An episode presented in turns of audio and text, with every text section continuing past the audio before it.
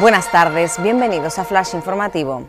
Plan de empleo extraordinario de La Palma, 63 millones en ayudas y más de 1.600 puestos de trabajo.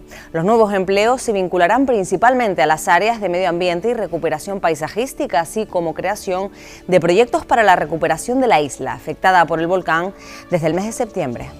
Más del 0,5% de la población tinerfeña se ha contagiado de coronavirus en los últimos cinco días. En el mismo periodo, las autoridades sanitarias han notificado en el archipiélago el fallecimiento de 16 personas con edades comprendidas entre los 60 y los 90 años, cuando Canarias comenzó a registrar los peores datos de toda la pandemia. Los padres de Ian reclaman un auxiliar de apoyo en el comedor.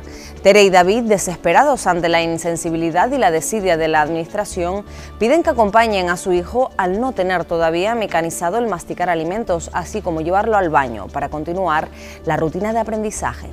El Club Deportivo Tenerife asalta a la Romareda y se pone a un punto del ascenso directo. Los blanquiazules logran una victoria de prestigio en Zaragoza que le permite cerrar la primera vuelta en el tercer puesto de la tabla con 38 puntos. Más noticias en diariodavisos.com.